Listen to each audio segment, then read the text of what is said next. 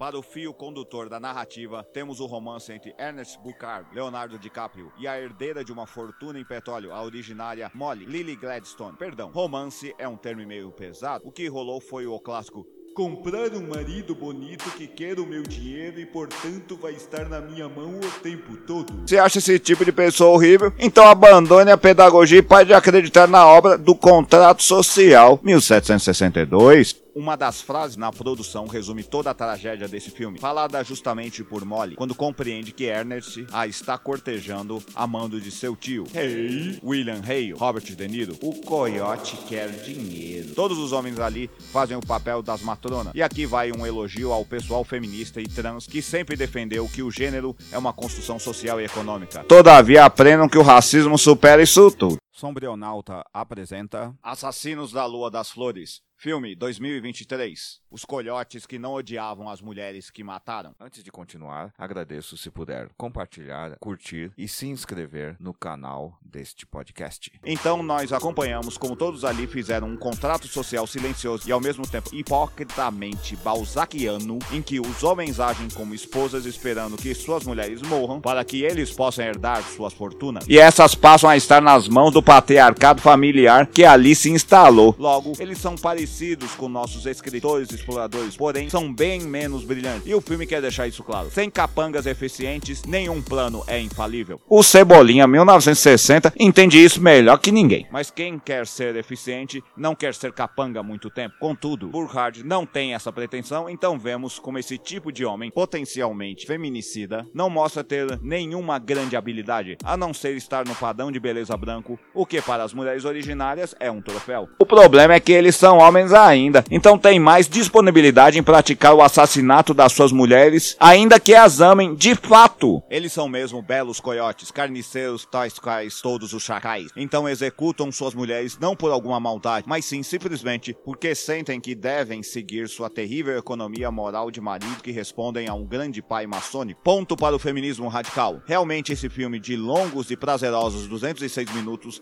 demonstra muito bem que parte das execuções estão acontecendo não não só porque as mulheres são originárias ricas, mas principalmente por seus executores serem homens, muitas vezes de sua confiança, justamente por elas os entenderem como propriedades maritais. Lê do engano. Siga lendo para a parte 4, final. Por que as mulheres negras no capitalismo amam os tolos brancos?